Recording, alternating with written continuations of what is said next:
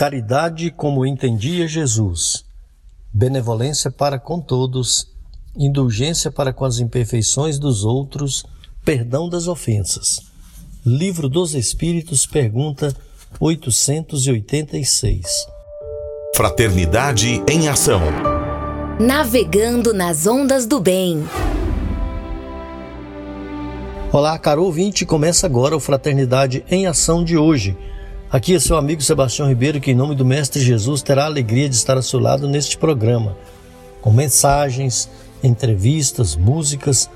Vamos juntos refletir o verdadeiro sentido da caridade conforme nos ensina Jesus e através do livro espírita apresentar nossa contribuição para a melhora do mundo em que vivemos.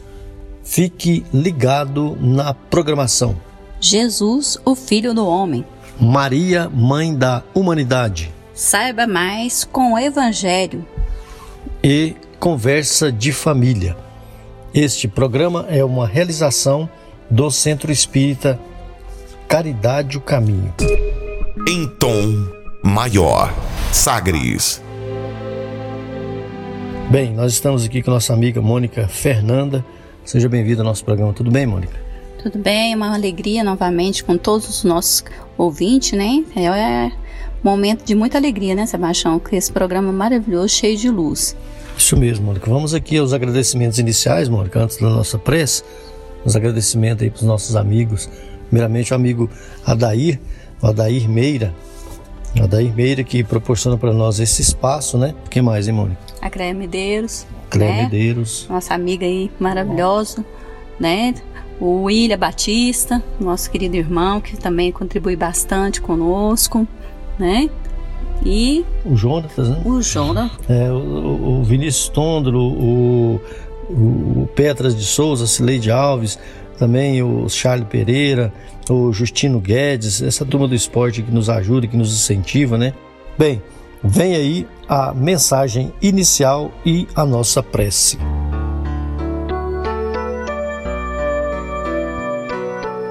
Não perdoar. Pelo espírito Hilário Silva.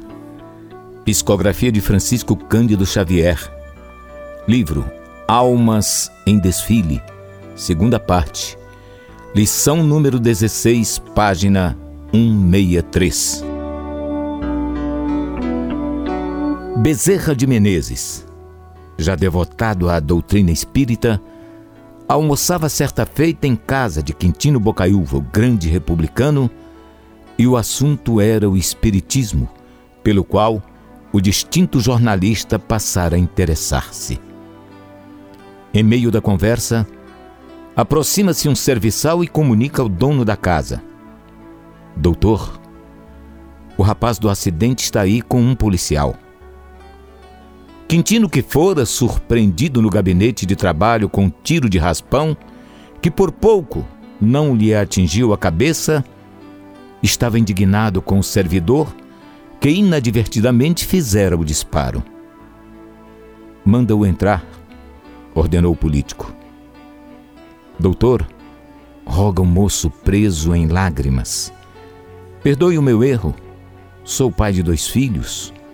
Compadeça-se não tinha qualquer má intenção. Se o Senhor me processar, que será de mim?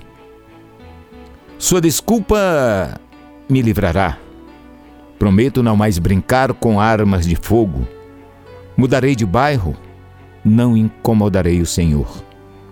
O notável político, cioso da própria tranquilidade, respondeu: De modo algum mesmo que o seu ato tenha sido de mera imprudência, não ficará sem punição. Percebendo que Bezerra se sentia mal, vendo-o assim encolerizado, considerou a guisa de resposta indireta. Bezerra, eu não perdoo, definitivamente não perdoo. Chamado nominalmente a questão, o amigo exclamou desapontado: ah, você não perdoa. Sentindo-se inteiramente desaprovado, Quintino Bocaiúva falou irritado: Não perdoo o erro. E você acha que estou fora do meu direito?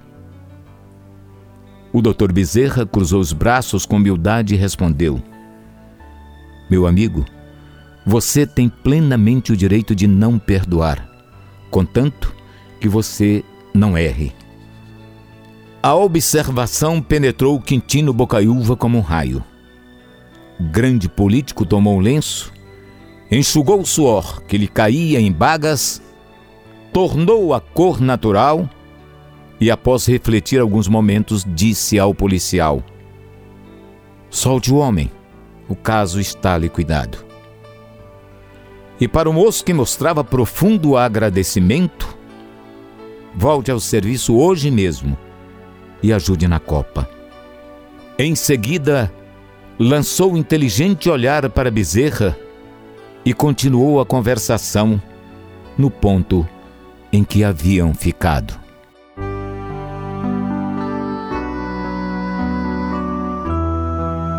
Querido Jesus, obrigado por esta oportunidade, pela bênção, Senhor, deste programa. Queremos pedir, como eternos pedintes que somos, Senhor Jesus, que o Senhor esteja abençoando a cada lar receptivo nesta hora. Abençoe, Jesus, todos aqueles que estão ouvindo o programa. Abençoe, Senhor, todos aqueles espíritos, Senhor, que estão se beneficiando deste programa. Obrigado, Senhor.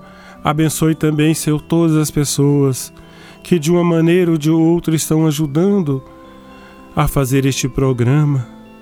Ó Jesus, muito obrigado por Senhor sempre estar conosco, abençoando, dando-nos a paz, dando-nos o amor.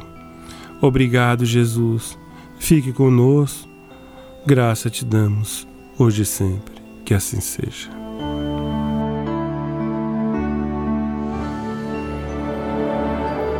Sagres. Dicas para reforma íntima.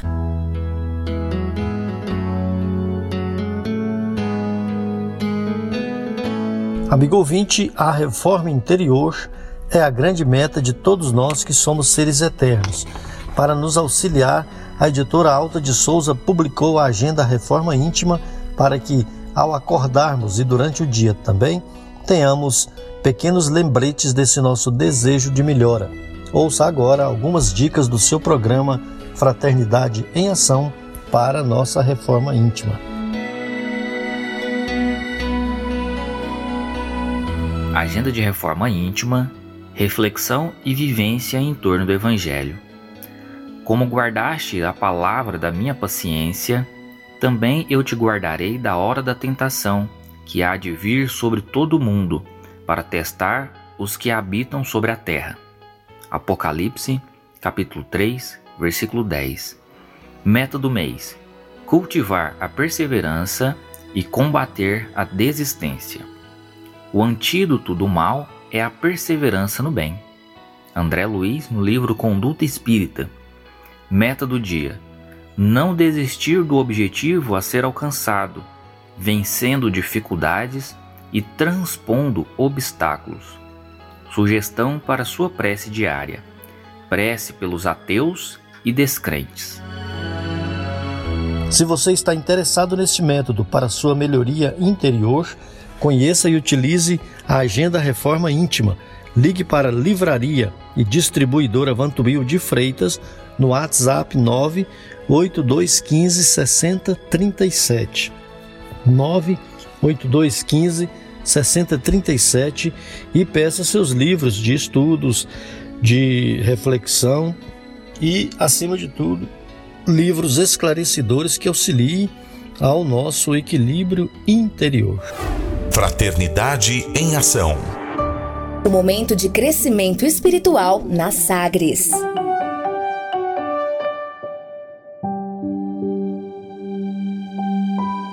Segundo Joana de Ângeles, todos precisamos de algo que nos auxilie a enfrentar com tranquilidade os problemas e a solucioná-los, a suportar as dores e superá-las, a compreender a necessidade das lutas e vencê-las, a manter o bom ânimo e não tombar em erros. Foi pensando nessas questões que escolhemos a passagem evangélica de hoje, no Saiba Mais com o Evangelho segundo o Espiritismo, com o nosso amigo Djalma Freitas.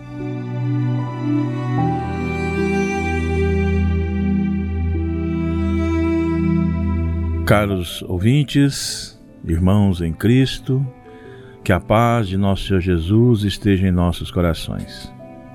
Mais um programa junto a, a vocês, com a alegria de podermos compartilhar esses momentos numa só vibração, numa vibração de paz, numa vibração de amor, de equilíbrio, dedicar alguns minutos algum, do nosso tempo para reflexões do Evangelho segundo o Espiritismo. É com muita alegria no coração que hoje iniciaremos o capítulo, através do capítulo 1, é, essa reflexão do Evangelho. E o capítulo 1 do título Não Vim Destruir a Lei. Palavra forte de Jesus. Não vim destruir a lei, afirmando que a lei continua, a necessidade que os homens têm de regras, de métodos, de alinhamento para a moral, para o progresso, para a evolução tanto do homem, do homem espírito, quanto do planeta. E ele diz assim: Não penseis que eu venha, tenha vindo destruir a lei ou os profetas. Não os vins destruir, mas cumpri-los. Porquanto em verdade vos digo que o céu e a terra não passarão, sem que tudo que se ache na lei esteja perfeitamente cumprido, enquanto reste um único iota e um único ponto. Pois bem, nesse capítulo, também conhecido como as revelações, as três revelações, iniciando com Moisés, depois Jesus, depois o Espiritismo. Então vamos saber por que, que Moisés é a primeira revelação. Uh, na época de Moisés, se vão quase quatro mil anos, a humanidade, os espíritos encarnados e a grande maioria também de espíritos desencarnados que viviam na, no plano espiritual, na erraticidade, poderiam ser consideradas crianças espirituais. Através do progresso do planeta, do, do, da Terra saindo de mundos primitivos e passando para mundos de prova e expiação, oriundos de, como guias vindo de Capela, da constelação de Sírios.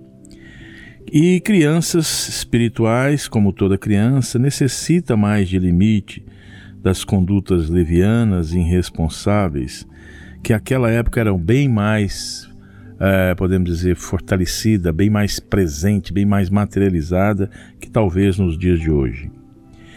Tenta-se imprimir as nuances do respeito ao semelhante e a fidelidade a um único Deus. Então, Moisés sobe até o Monte Sinai, entra em sintonia com os embaixadores do Cristo através da sua mediunidade, mediunidade essa é, de um grande potencial sensível, podemos perceber através da, das manifestações que fez junto ao Faraó. Moisés, naquela época, era um médium, era um espírito preparado para conduzir um enviado de Nosso Senhor Jesus, o grande governador do planeta. E através dessa sua mediunidade, ele nos traz, ele codifica o Decálogo. E Decálogo esse impondo normativas de acatamento e moderação para aquela população ainda arraigada à materialidade, ao primitivismo ainda. Regras para frear esse povo, tornando-se assim a grande carta que traz notícias e o anseios de Jeová com relação aos tutelados humanos. Com isso, nós podemos definir que essa é a primeira revelação. Essa, essa revelação Moisés traz, então, dividida em duas leis, que são a lei de Deus, que acrescenta uma base mínima nos relacionamentos entre as pessoas, limites por ação entre os homens e uma base mínima de nossa relação com Deus único. Nós chamamos de os Dez Mandamentos. Vale lembrar o primeiro mandamento: Eu sou o Senhor vosso Deus, que vos tirei do Egito, da casa da servidão. Não tereis diante de mim outros deuses estrangeiros, não fareis imagem esculpida, nem figura alguma que está em cima do céu, nem embaixo da terra, nem de qualquer que esteja nas águas e sob a terra. Não os adorareis e não lhes prestareis culto soberano. Não pronunciareis em vão o nome do Senhor vosso Deus. Lembrai-vos de santificar o dia de sábado. Honrai vosso pai e a vossa mãe, a fim de viverdes longo tempo na terra que o Senhor vosso Deus vos dará.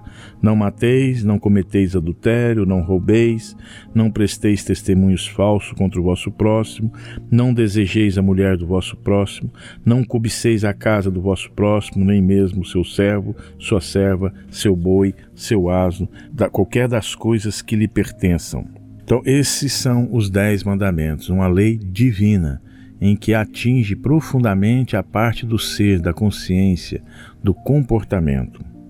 E a segunda lei, que é uma lei mosaica, podemos chamar de lei mosaica ou civil, que é considerada transitória, porque não é perene, ela pode ser mudada, apresenta um Deus à imagem e semelhança do homem, é contraditória, conflituosa até. Aqui temos um Senhor dos exércitos que deverá ser temido e não amado. Essas leis estão no Pentateuco de Moisés ou no Torá, e elas são a Gênese, o Êxodo, Levítico, Números e Deuteronômio. Então são leis civis que ordenava aquela população da época, aquelas crianças espirituais, o não, o, o como proceder, como tratar, como viver em sociedade. E no Decálogo, a maioria dos preceitos, se vocês perceberam, é um tom negativo. Não ter outros deuses, não dizer o nome do Senhor em vão, não matar, não adulterar, não furtar, não dar falso testemunho, não cobiçar. Os quais, com exceção dos dois primeiros, estão vinculados à postura do indivíduo com os seus irmãos.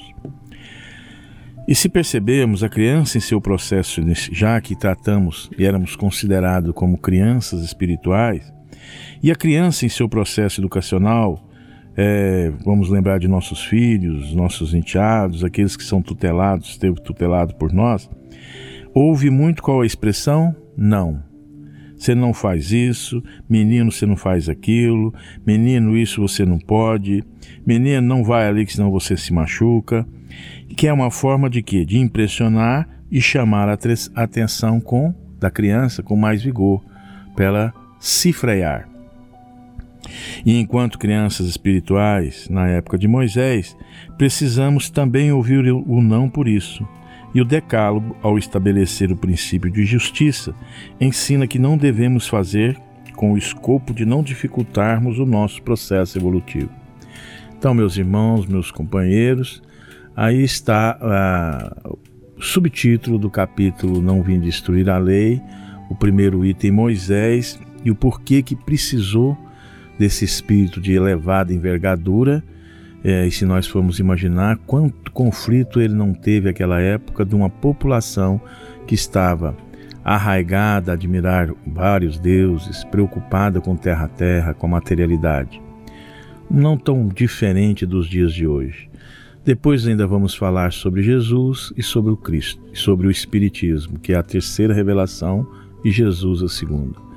Que a paz de Jesus esteja em nossos corações e lembrando, companheiros, do nosso culto do Evangelho no lar, não esquecendo é, de praticá-lo, de refletir nas suas lições em família.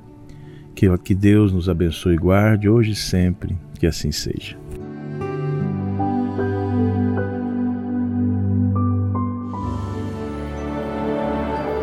Sagres Fraternidade em Ação.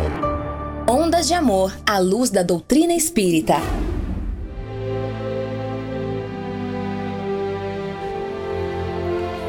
Bem, daqui a pouco vem a nossa entrevista, mas antes vamos abraçar aqui os nossos amigos que nos acompanham no, no rádio, na internet, no Brasil e no mundo, né?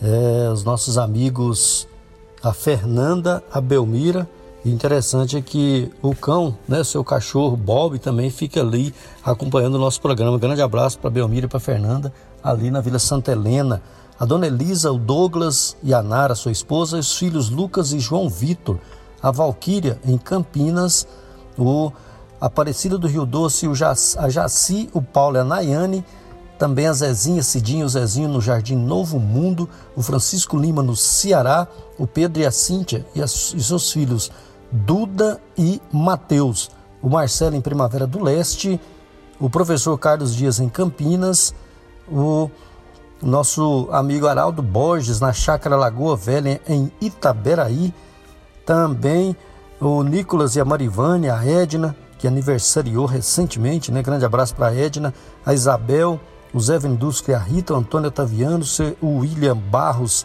Dona Márcia, a Dona Bárbara, o, as mães do nosso posto Maria Dolores no Jardim Tiradentes e também no posto dos Mensageiros, ali em Aparecida também.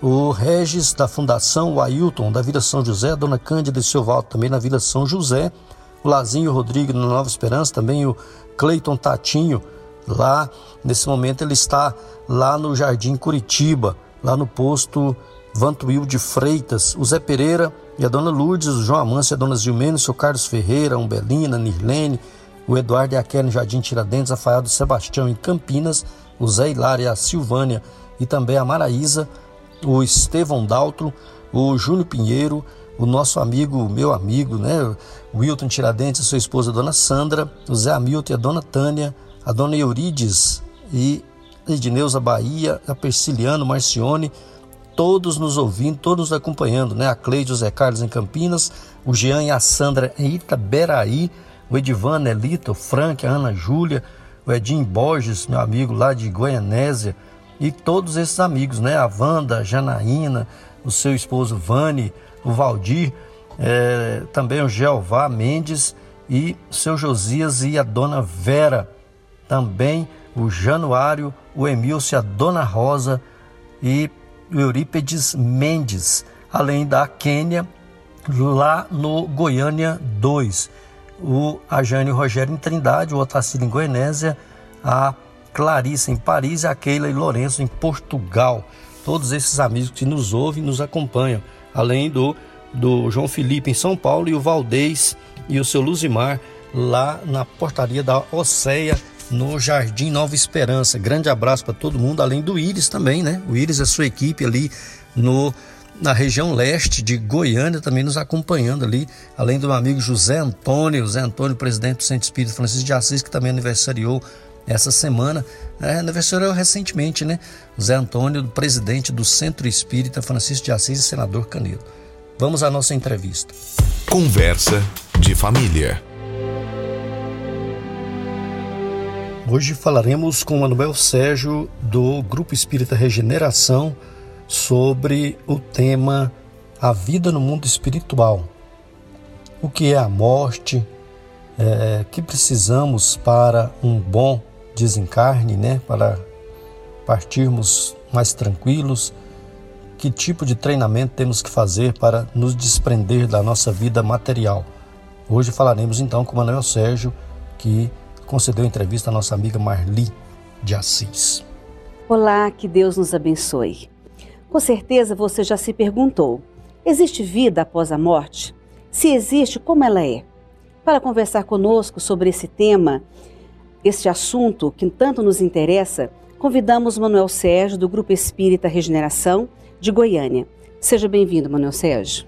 É um prazer estar aqui, é um prazer estar com todos vocês e a gente vai procurar responder da melhor maneira que fique compreensível a todos.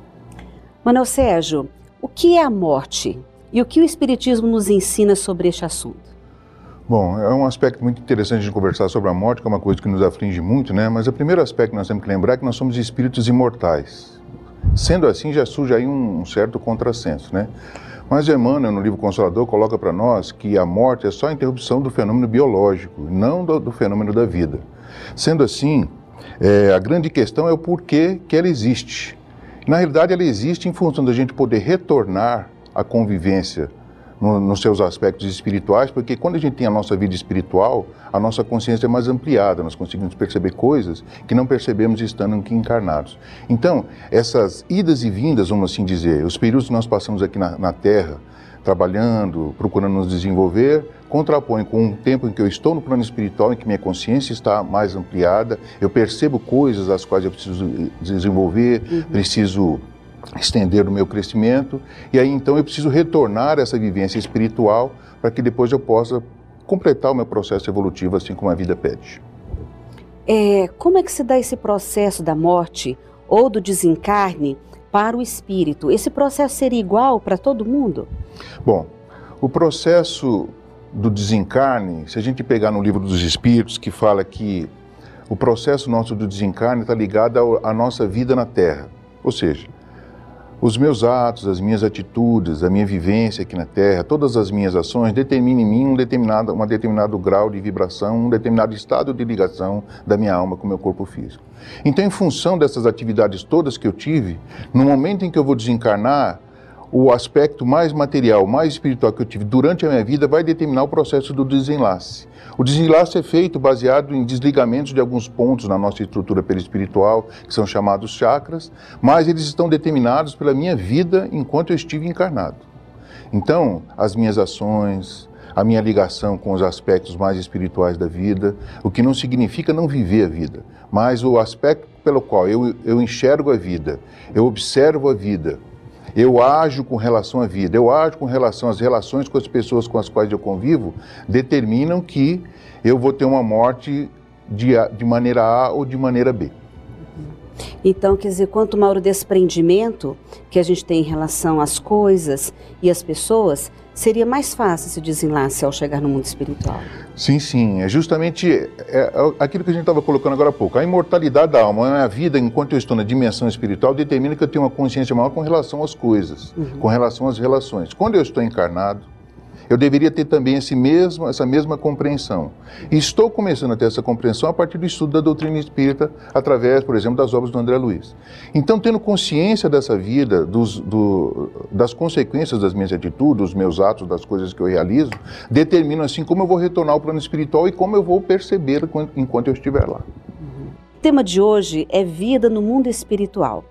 Manuel Sérgio, quando nós falamos em cidades no mundo espiritual, logo vem à nossa mente a colônia Nosso Lar, muito conhecida através da obra psicografada por Chico Xavier, na década de 1940, o, o livro Nosso Lar, e também o filme que foi lançado em 2010. Fale para nós um pouco, Manuel Sérgio, sobre a organização dessa cidade no mundo espiritual. Os seus habitantes, a sua moradia, o estudo, o lazer, o trabalho que se faz nessa colônia. Pois é, vamos, vamos, vamos partir do raciocínio que a gente estava fazendo agora há pouco. Uhum. Nós somos espíritos imortais, né? Então, espíritos imortais significa que a gente tem tido, ao longo do tempo, inúmeras experiências e todas elas estão gravadas no nosso inconsciente. Bom, a partir do momento em que Deus permite que a gente possa fazer o processo evolutivo, a gente pega, encarna e desencarna. Então, a gente vai gerando situações de memória na nossa vida. Certo. Bom, quando eu estou no plano espiritual, eu tendo a edificar coisas que eu tenho guardadas na minha memória. Uhum. Então, as, as organizações todas que são desenvolvidas no plano maior, todas elas são desenvolvidas baseadas na experiência que eu tenho. Só que tem um aspecto. Estando lá, eu sou influenciado pelas vibrações ambientes. Se eu sou um espírito imortal que carrega ao longo do tempo determinadas decisões e elas podem ser positivas ou negativas, no momento que eu estiver construindo, também construirei situações positivas e situações negativas. Uhum. Ao redor de nosso lar, nós temos toda uma zona umbralina que ela é conhecida como zona umbralina e tem uma série de, de edificações totalmente desequilibradas em função da nossa condição vibratória. Da mesma forma, nosso lar. Quando a gente está em nosso lar, que é uma cidade espiritual feita para o bem, os espíritos que estão lá têm um determinado nível de equilíbrio, um determinado nível de desenvolvimento. Então eles passam a nos influenciar nos conteúdos que a gente carrega de forma positiva. Então todas as nossas construções são positivas. Então lá a gente encontra estruturas mais leves, estruturas próprias para a educação e as estruturas próprias para a educação que nos ajudam, inclusive, no desenvolvimento do nosso espírito a criar coisas belas. Por quê? Porque a gente vem buscando as coisas divinas que existem em nós e aí criamos essas estruturas de escolas, as estruturas produtivas, as estruturas sociais de relacionamento, as estruturas artísticas. Então, tudo isso é uma decorrência normal da qualidade do meu espírito, influenciado positivamente pelas mentes positivas que lá convivem conosco. Então, em nosso lar, nós encontramos todas essas estruturas. Tanto é que se a gente analisar o livro Nosso Lar, a gente vê lá os problemas que houveram no campo da alimentação. A alimentação é um processo que vem da nossa, da nossa condição espiritual. Então, se eu estou usando a alimentação na terra, chego lá com essa vontade. Lá eles analisam minha, as minhas necessidades e criam estruturas que possam me alimentar até uma determinada altura para que eu possa desenvolver a não necessidade do alimento, como a gente entende aqui na Terra. Então lá é uma estrutura social, uma estrutura educativa. E o processo educativo lá é muito melhor, porque ele vai muito mais fundo no nosso inconsciente, muito mais fundo no nosso passado, desde que haja equilíbrio para tal. Então lá são as estruturas, as estruturas educativas são muito amplas. Se você pega lá, você, tem, você vai reencarnar, você pega lá um corpo humano, todo ele dimensionado, para que a gente possa fazer um estudo sobre ele, com todos os aspectos sexuais, com todos os aspectos do, da, da, personalidade, com uma série de aspectos que eu posso estudar para poder me preparar para poder reencarnar. Então, então, no plano espiritual, eu consigo perceber a coisa com maior clareza em função da consciência e criar coisas melhores. Então, é um departamento específico preparando a alma que lá está em reajuste para o retorno à vida terrestre. Todos os departamentos que existem lá, todas as estruturas sociais, tudo que é construído lá é em função de fazer com que a nossa alma se desenvolva, porque a palavra fundamental é evolução. Então, dentro da evolução, eles criam todas as estruturas para a gente poder se desenvolver, porque evolução, em última análise, significa retorno a Deus, retorno ao Pai. Então, é as condições que eles oferecem para todos nós. Agora, cada um cria de acordo com o que tem condições eu chego lá com uma vida material que determinou uma morte sofrida, dolorosa, e que eu retorno para um ambiente totalmente carregado, carregado do quê? Carregado das minhas próprias vibrações que eu passo a projetar no ambiente e passo a criar, até pelo aspecto que eu fico com vergonha de criar outras coisas por causa da minha consciência culpada e uma série de coisas que surgem nesses momentos, né? Porque a primeira coisa que ocorre no desencarno, o que é? É a visão panorâmica. E a visão panorâmica nos leva diretamente a tudo que foi feito está guardado no nosso inconsciente. Recordando da vida terrestre. Recordando da vida terrestre. Aí eu, são as minhas criações. Aí eu vou conviver com elas. Mas todo mundo que está lá nos quer bem. Estruturas criadas por Deus por almas já amadurecidas. Eles passam a cuidar de mim. Assim que eu apresento uma mínima vontade de querer crescer, de querer despertar, eles vêm e me retiram, como foi o caso de André Luiz, nosso lar, com espírito Clarencio, que assim o levou, o removeu e assim fez todo o tratamento com ele. Então, são situações pelas quais a gente passa, mas que têm fundamentalmente origem nas nossas ações. E as nossas ações todas têm origem na consciência que a gente tem da vida.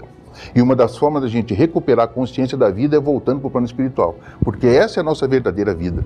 A vida espiritual, a vida na dimensão espiritual que não existe morte. Não existe a morte. Existe não... a interrupção do fenômeno biológico, né? Porque é uma estrutura pesada, né? Para a gente poder se comunicar em termos universais, o corpo físico é péssimo, porque ele é muito pesado. Mas ele é decorrência das minhas decisões, do nosso nível evolutivo. Extremamente necessário para que a gente evolua.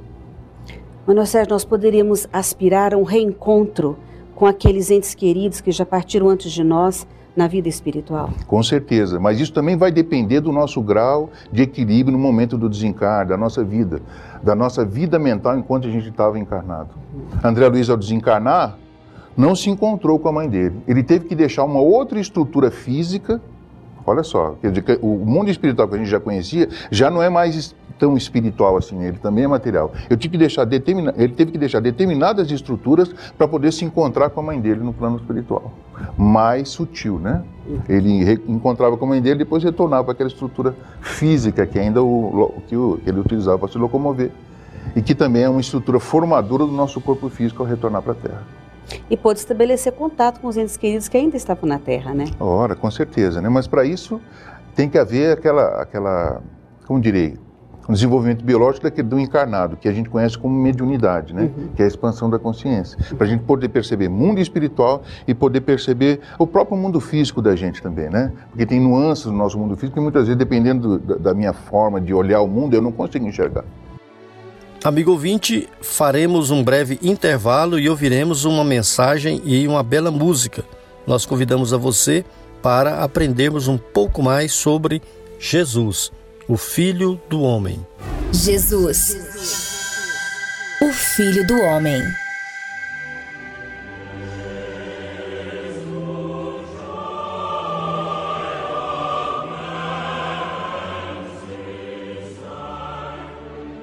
Livro Universo e Vida, Espírito Áureo, edição 4, páginas 111 e 112.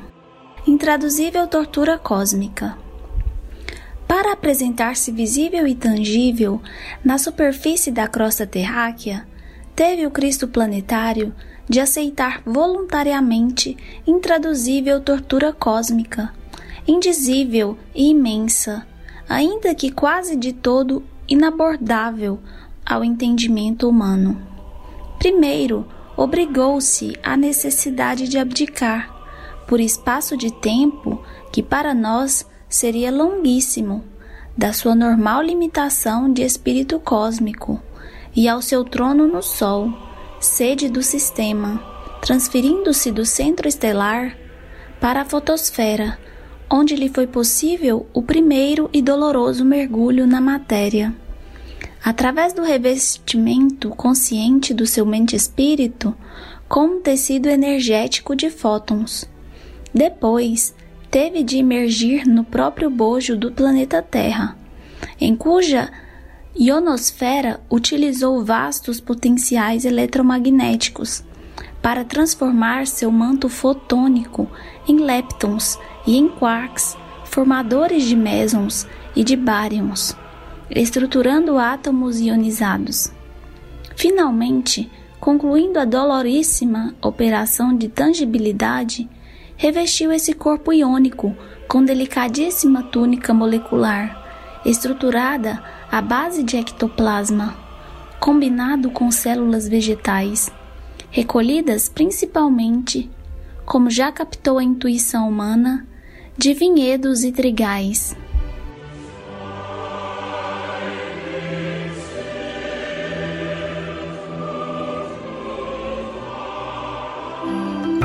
Momento musical.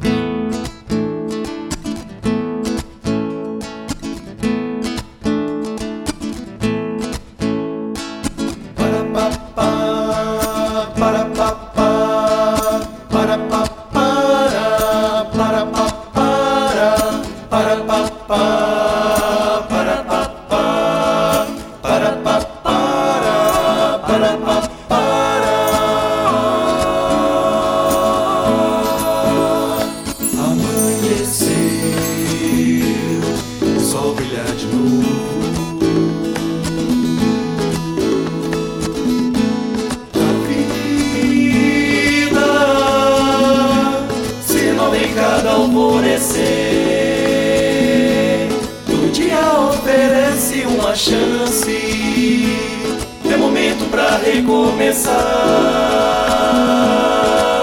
Para a primavera vem, espalhando suas cores. Chão que hoje é triste florescerá. Cultive o sorriso, não deixe a estação passar.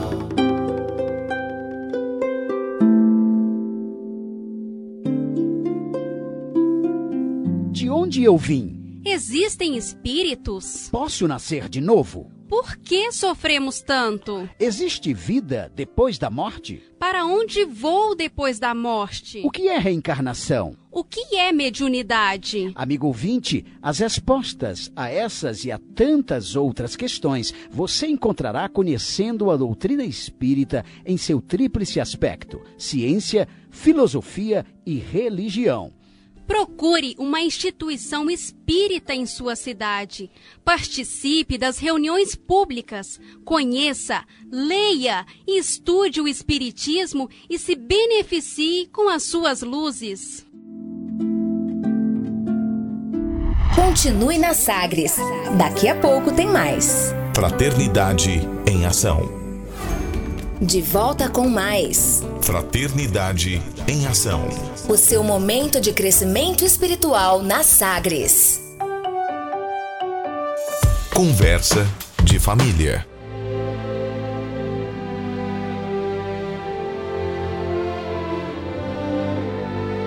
E nós voltamos com a nossa entrevista. Manuel Sérgio, no bloco anterior, falávamos sobre a cidade espiritual Nosso Lar. Nesse bloco, nós gostaríamos que você nos detalhasse sobre quem foi André Luiz e a importância, a contribuição de toda a sua obra para a humanidade. O André Luiz era um homem como nós. Né? Ele teve toda a condição de um estudo em faculdades que o formaram médico, por pais generosos que o apoiaram em todas as suas iniciativas. Ele teve toda aquela vivência que a gente tem na nossa vida diária, no envolvimento com a juventude, com os passeios, com tudo que a vida podia lhe oferecer. Teve esposa, teve filhos, mas o principal que ele não teve foi justamente a consciência com relação a uma realidade além da vida material, que é a vida espiritual.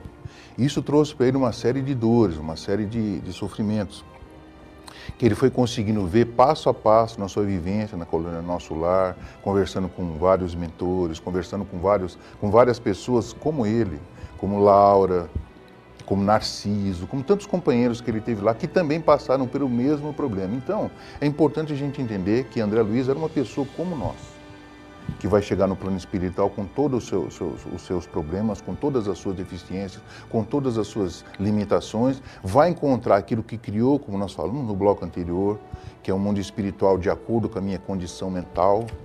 E a partir daí, pelo amor divino, vou ser ajudado, vou ser recolhido como ele foi e vai receber todo o amparo necessário para ele poder se desenvolver.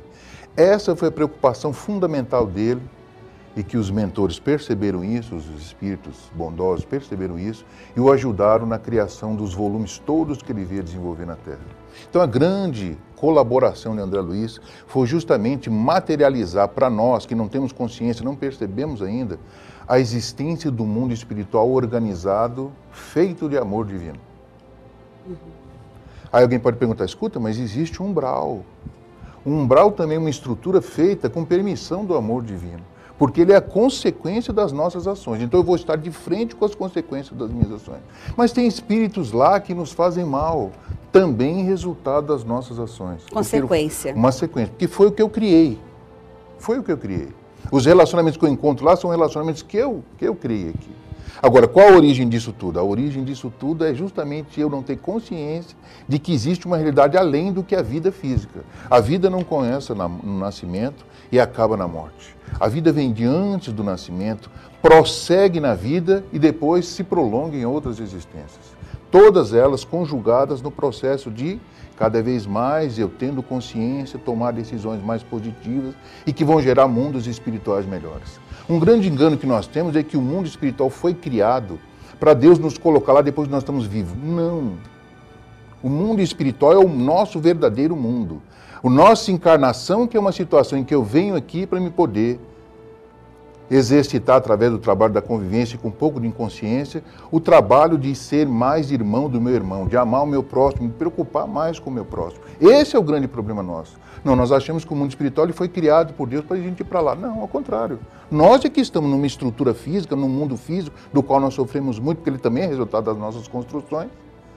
E aí a gente inverteu todo esse processo. Quando eu retorno para o plano espiritual, eu passo de, novo sentir as coisas com muito mais amplitude. Por isso que na, no plano espiritual eu passo por processos, estruturas educativas que vão mostrar o meu eu, vão mostrar o meu passado, vão mostrar as minhas atitudes, para que eu me prepare para a minha reencarnação e aí ter uma vida melhor no qual, no momento em que eu estou retornando, a fita volta na visão panorâmica, eu relembro os processos todos, retorno, encontro espíritos amorosos e falo, meu filho, vamos rever então o que você fez, vamos pegar os pontos que não funcionaram e vamos nos preparar novamente. Então, esses ciclos de idas e vindas são extremamente necessários para nós. André Luiz materializou isso. Materializou isso com toda a estrutura social que tem lá. E não poderia ser diferente, porque imagina eu retornando né, já no choque da morte, por uma estrutura que eu tivesse total, total desconhecimento dela. Então, não, a vida após a morte é uma, uma coisa excelente, muito boa, muito positiva e repete as estruturas que nós temos aqui de forma muito mais desenvolvida, muito mais sutil, de forma muito mais, de forma muito mais, mais perfeita. André Luiz materializou isso em todas as obras. Não deixou de mostrar suas colunas, como mostrou também os espaços adjacentes dela. Se você pega entre a terra e o céu, se você pega os mensageiros, se você pega libertação, em que Gúbio tem a chance de conversar ali com, com um determinado espírito que tem um desenvolvimento intelectual profundo, mas em termos de carinho, em termos de amor, muito, muito, muito inferior. Mas a gente sabe o motivo. O motivo é justamente a falta de amor. Que quem lê o livro vai ver lá a história dele com Margarida e a origem de todo aquele ódio, né? E também mostra também a origem da ajuda que ele recebeu em função das preces da mãe dele, que jamais desistiu orando por ele durante 50 anos seguidos, para que ele perceber. pudesse. Então, o mundo espiritual é assim, feito de entidades que, que são como nós, mas que também são muito mais elevadas do que nós, né? e que podem nos apoiar naquilo que nós precisamos. Tudo isso materializado nas obras dele. Que Kardec não pôde fazer esse trabalho, né? Coube a André Luiz. Eh, a doutrina espírita, nós sabemos que é ciência, é filosofia e religião. No Sim. campo da ciência espírita, no futuro, essas obras de André Luiz devem ter uma grande contribuição nesse sentido, né, Manuel? Sim, como ela já tem, por exemplo, se você pegar as obras do André Luiz hoje, são obras extremamente psicológicas. Se eu pudesse, aí, estudá-las sob esse ponto de vista, e é um estudo que nós estamos tentando desenvolver, delimitando lá todos os casos de André Luiz, uhum. para que a gente possa ali estudar linha a linha, porque hoje quem relê as obras dele com um pouco mais de maturidade encontra uma riqueza imensa de informações. Se você pega o livro Vida e Sexo, desculpe, Sexo e Destino, você vê lá todo um caso, o caso de várias famílias, que, após terem tido determinadas atitudes, que foi gerada na, na, no século XVII, desencarnaram, tiveram seus períodos no plano espiritual de preparo e reencarnaram agora para uma nova missão, tendo um determinado espírito para poder ajudá-los. E a partir daí, ver todo um aspecto psicológico que os leva a tomar a atitude que eles levam. Então, é uma coisa que ainda não é estudada, porque é, a doutrina espírita é muito estudada pelo aspecto religioso. religioso. Mas que isso está se desenvolvendo, por quê? Porque tudo na vida vai, vai evoluir. Esse, esse processo também de desenvolvimento da, da, do estudo da doutrina espírita também vai evoluir. Como é que está ocorrendo hoje, principalmente dentro das estruturas educacionais que já existem nas escolas espíritas. A tendência é que se desenvolva muito. E aí, o que a gente vê hoje, que a ciência está mostrando, Muitas das coisas já são ditas há muito tempo nas obras espíritas, mas como elas só têm um cunho religioso, os cientistas não as estudam. É uma pena, mas enfim, tudo ocorre no momento adequado, por quê? Porque tudo está inscrito na lei divina. É, e nada ocorre na lei divina que não esteja programado no processo. Muitas vezes, Manoel Sérgio, a pessoa tem uma ideia errônea de que nós teremos um estado de repouso no, na vida espiritual, aguardando um dia de um julgamento ou um dia de um preparo para ter mais lucidez sobre o que está acontecendo conosco. Isso realmente é uma visão errada. Sim, mas ocorre. Em alguns aspectos ocorre. Se você pega, por exemplo, o livro Mensageiros, no capítulo da prece de Esmalha, a gente vai para determinada estrutura que existe no plano espiritual, em que nós encontramos um galpão com milhares de entidades dormindo. Mas não ocorre porque o mundo espiritual assim. Ocorre por causa de um condicionamento mental da vida aqui, durante a nossa vida aqui, de que após a morte existe o nada. Então ela chega lá e, e essa, essa, essa, condicionamento está nela. Então ela fica nessa condição mental. E aí os espíritos bondosos, como Ismalha, por exemplo, e vários colaboradores como Aniceto, André Luiz e Hilário, vão lá no processo de ajudar essas entidades que estão adormecidas só por causa de um processo de condicionamento. E através da prece, que é uma estrutura fundamental na nossa vida, que é a grande forma que a gente tem de se comunicar com Deus, nosso Pai, que nos ama profundamente, a gente, eles utilizam a prece para poder fazer a recuperação dessas entidades.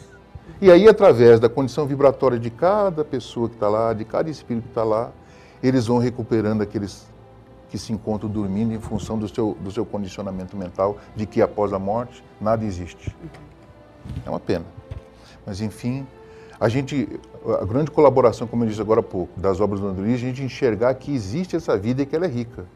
A partir do momento que a gente conseguir enxergar isso, a gente vai começar a ter atitudes diferentes na nossa vida, em função da gente poder ter uma vida mais viva, né? Assim que a gente morrer, ou falecer, ou partir, né? Manuel Sérgio, no mundo espiritual, organizam-se famílias para receber aqueles que eh, estão por chegar, que vieram do mundo terrestre, eh, preparando-se, reencontrando-se, se fortalecendo de energias novas, organizando futuras mapas reencarnatórios para a vida aqui na Terra? Sim, sim. Todo esse processo ocorre.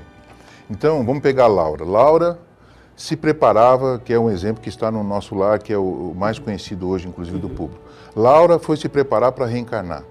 Para que isso fosse feito, ela passou por um processo de estudo, de conhecimento das suas, dos seus 300 últimos anos encarnados.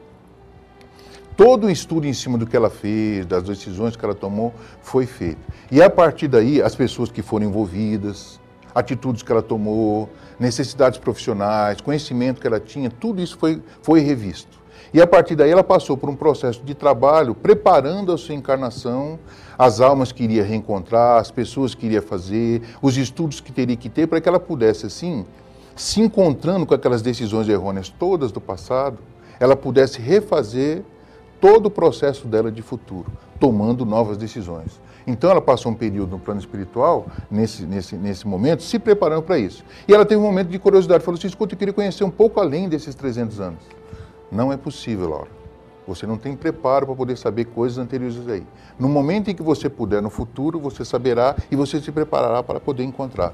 Então você veja que o processo reencarnatório, depois que eu desencarnei, me preparei todo, o processo reencarnatório, ele vai muito dentro do que as leis divinas dizem, que é lei de amor.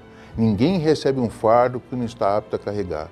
Então, Deus que nos acompanha criou todas essas leis, todos esses mecanismos, inclusive o plano espiritual, para poder nos preparar para que a gente, no processo evolutivo de natureza do ser humano e do espírito imortal, pudesse se desenvolver. Certo, nós queremos lembrar ao telespectador de uma importante metodologia que já foi aqui falado no programa Espiritismo em Ação sobre curso na Casa Espírita, cursos regulares, cursos sistematizados. E, e, o aluno novato que nos diz o seguinte: o aluno novato, quando chega na casa espírita, ele se ingressa num, num, ciclo chamado ciclo introdutório de cursos. Ele é composto, esse ciclo inicial, por quatro cursos. Inicialmente, ele realiza o curso Noções Básicas de Doutrina Espírita, onde nós vamos estudar temas como Deus, como Jesus, família, mediunidade, obsessão.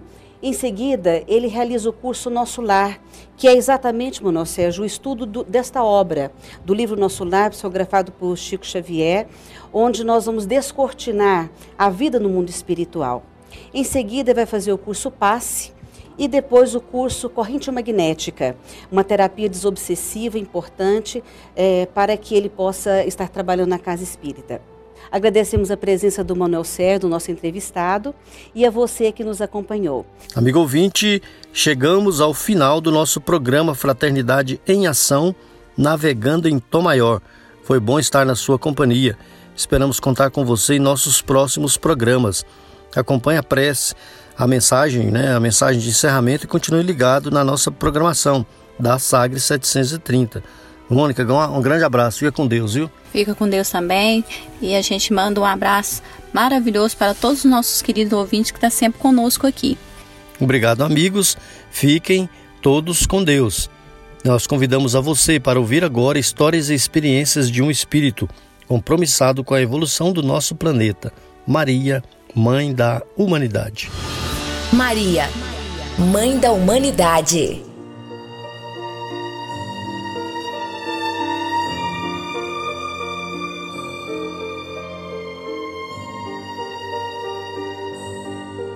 Do livro Maria de Nazaré, Espírito Miramês, Médio João Nunes Maia. A amplitude da sua grandeza ainda permanecerá escondida pela ignorância dos homens que procuravam não saber das verdades quando estas requerem modificações no seu modo de ser. O mundo está sofrendo, pela força engenhosa do tempo, uma modificação progressiva, selecionando valores imortais e indicando caminhos excelentes pela bondade de Deus. No entanto, de vez em quando, acontece como que uma aceleração na ordem das coisas, para despertar os tesouros latentes no próprio centro da vida das criaturas. Mesmo que queiramos, não ficamos estacionados no tempo nem no espaço. A vida é crescente em todos os rumos da elevação espiritual.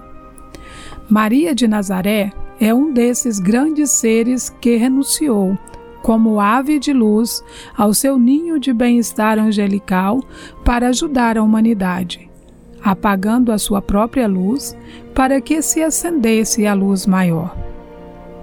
E quantos espíritos dessa natureza não desceram à terra, doando tudo o que tinham na mais completa caridade? em todas as nações do mundo, assumindo vários postos de entendimento, para que a humanidade compreendesse o amor de Deus e a bondade de seu magnânimo coração, trazendo esperança e computando valores imortais na grande escrita da vivência. No sentido de acordar as almas para a luz da vida, essas vidas exemplares nunca exigem, são doadoras eternas na eternidade da própria vida.